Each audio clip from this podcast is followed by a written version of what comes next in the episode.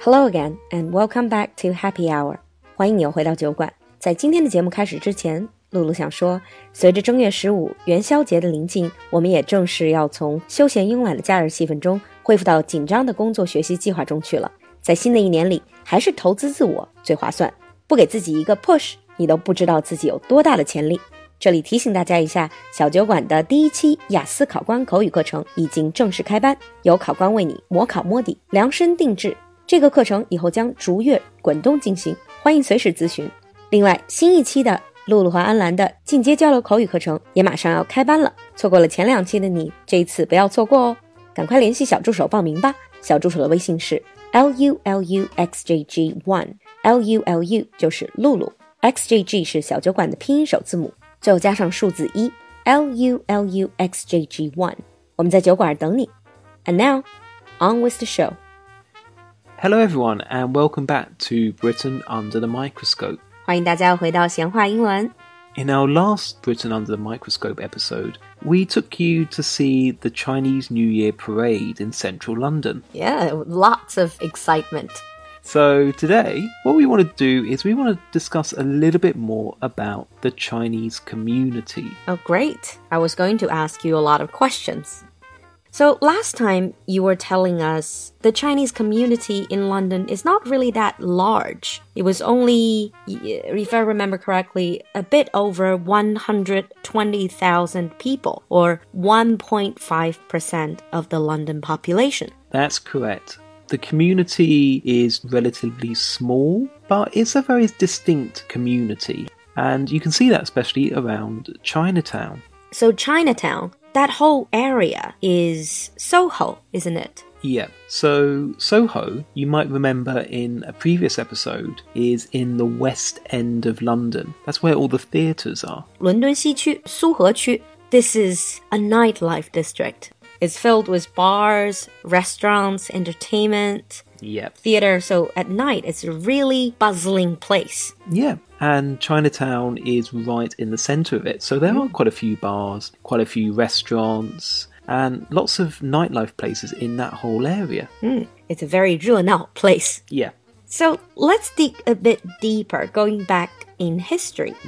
So these Chinese residents or people of Chinese descent in London, where did they start? So when did Chinese people first start coming to the UK? It was around the 1800s. 1800s. Yeah. Ah, So, Chinese sailors started arriving in the UK. This was all part of the trade in tea, so lots of ships, and some of them started settling in London and in Liverpool as well, uh, around the port cities of the UK. also first came the sailors. And then when was the second wave of immigrants? Uh, the second wave was around the 1950s and the 1960s, and there were more Chinese immigrants coming from Malaysia, Singapore, and especially Hong Kong. Ah, so they were from the south or Southeast Asia, that area. Yeah. No wonder last time you said Cantonese. 上回安兰给我们拜年的时候先说的是粤语 Cantonese. Is that what most British Chinese speak? Yeah, most of the older generation, especially, most of the older British Chinese community, they speak Cantonese, not Mandarin. Mm, Cantonese. This is C A N T O N E S E. Cantonese 粤语.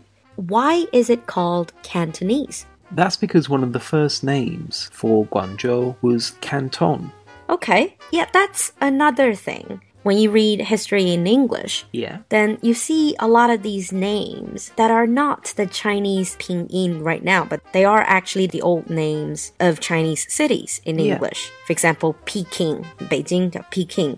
Are there any more of these examples? Well, let's see if you can guess where these places are. Okay. Uh, you have Mukden, Mok then. How do you spell it? M U K D E N. Mok then. No idea. That is Shenyang. Shenyang? But it sounds nothing like it. No, that's because back then, when we came into contact with China, Mukden was the Manchu name for Shenyang. 哦，是满洲话。哦，Oh, 那个时候应该是沈阳还叫奉天 （Magdan）。 Yeah. And how about this one? Amoy. Amoy. If I have to guess, is it in the south? Yeah, it's quite in the south, yeah. Like Fujian or Uh, very close, yeah. It's Xiamen. Xiamen. What kind of language is that? Well, Amoy comes from the Hokkien pronunciation. Oh, Hokkien, H O K K I E N. 这个是闽南语. Yeah. I know that word. So we have the Manchu language for a northern city and Hokkien for a southern city. So and then we talked about Cantonese and 普通话 is Mandarin. Mandarin. Any other common language that's spoken by Chinese community in the UK? Uh, another language would be Hakka. Hakka. What is that? Uh, Hakka is Kejiahua. Oh, 客家话. That's also a southern dialect. That's because obviously most of the Chinese community they come from southern China or from the southern areas where Chinese people traditionally have lived. I remember a joke saying someone they Hmm? wanted to learn Chinese, but what they actually learned was Cantonese. Yeah. They then came to Beijing and realized that the Chinese they learned Hmm? is not the Chinese people speak here. So that's the difference between Cantonese and Mandarin. Yeah. So back to Chinatown. I noticed that there are many Chinese style gates, like the Chinese style architecture. There's also a little pavilion, 一个小亭子, that's Yeah. Hmm. very traditionally Chinese, almost like a landmark there. And did you notice all the street names as well? The street names, they have a Chinese name, they also have an English name. Yeah. So all the street names have traditional characters on them. Traditional character 是繁体中文, Yeah. 那简体中文是 Simplified. simplified.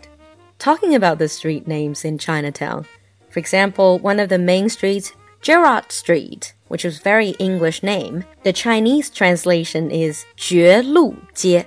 绝是加官进爵的爵，禄是福禄寿喜的禄. So it's a very sort of very Chinese style, very Yes. auspicious for good luck Yeah, kind of very name. nice, nice sounded name. Yeah, so I gotta give it to the translator who came up with these names. and also, apart from the architecture, in Chinatown, there are lots of Chinese restaurants and supermarkets, which, if you lived in London as a student or so, this is the place you go to find all the things you miss about home. Um, I remember once you told me that you kept going to those supermarkets, didn't you? Yes, I need my lao gan ma. So I kept going back for my hot sauce. and of course, there's some other things like uh, dumpling wrappings and things that you would only get in Chinese Yeah. supermarkets.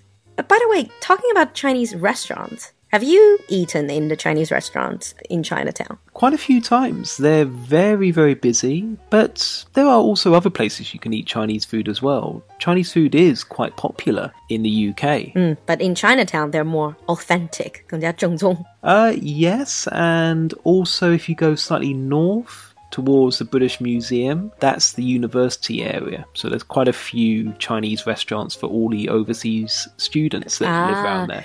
go to Chinatown or go to the university area. So if you go to London and you miss Chinese food, these are the places to go. Yeah. By the way, you said that there are many places you have Chinese restaurants. Is it popular in the UK? It is very popular, but it's important to know that it's quite different from Chinese food in China. This is true. Any food outside of China, they call it Chinese food, but it's not exactly. It's always adapting to the local taste. Yeah, well, it's the same as in China when people say about Western food. It's not quite the food in a lot of cases that we eat. Yeah. So tell us about it the Chinese food that is popular in the UK or in London. What are they like? I know they tend to be sweeter and they tend to be more Cantonese food. Yeah, yeah, because obviously most of the first restaurants were opened up by people from Hong Kong. What are some of the popular dishes?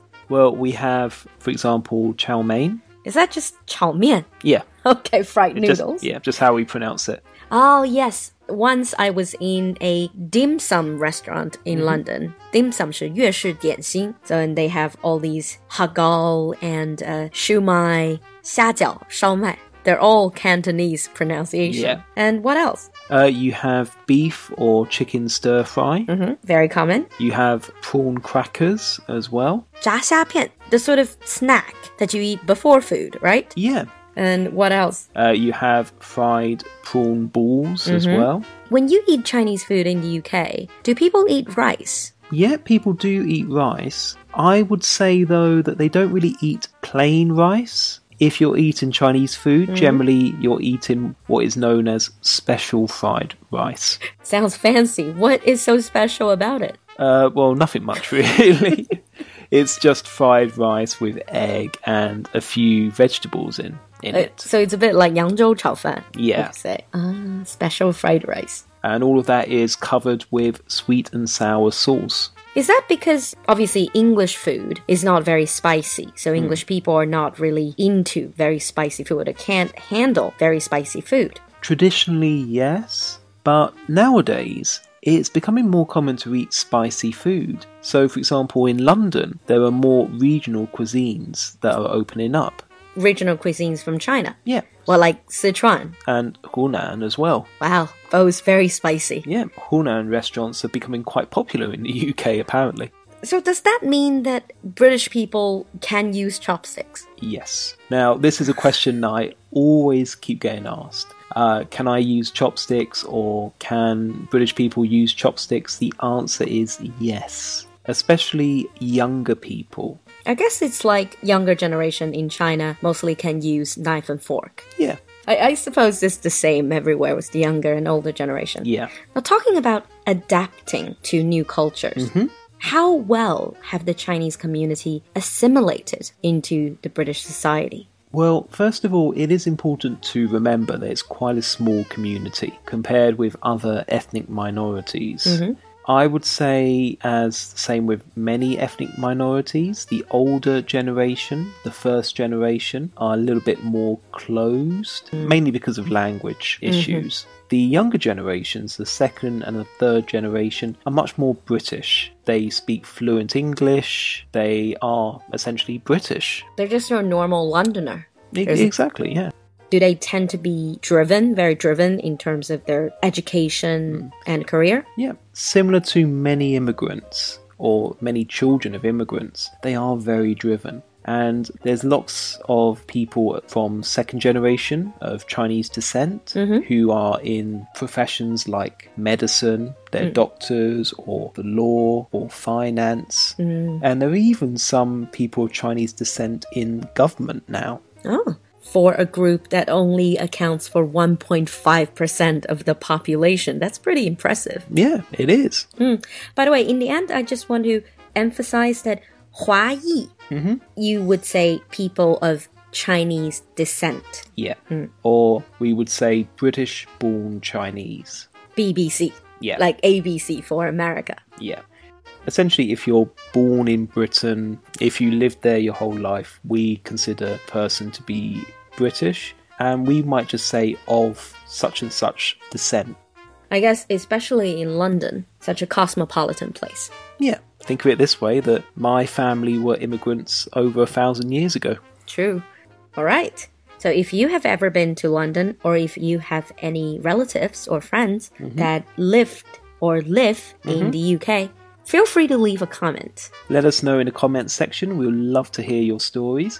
And if you've been to Chinatown in London as well, let us know what you think. What are some of your restaurant and supermarket recommendations? we'll see you next time. Bye. Bye.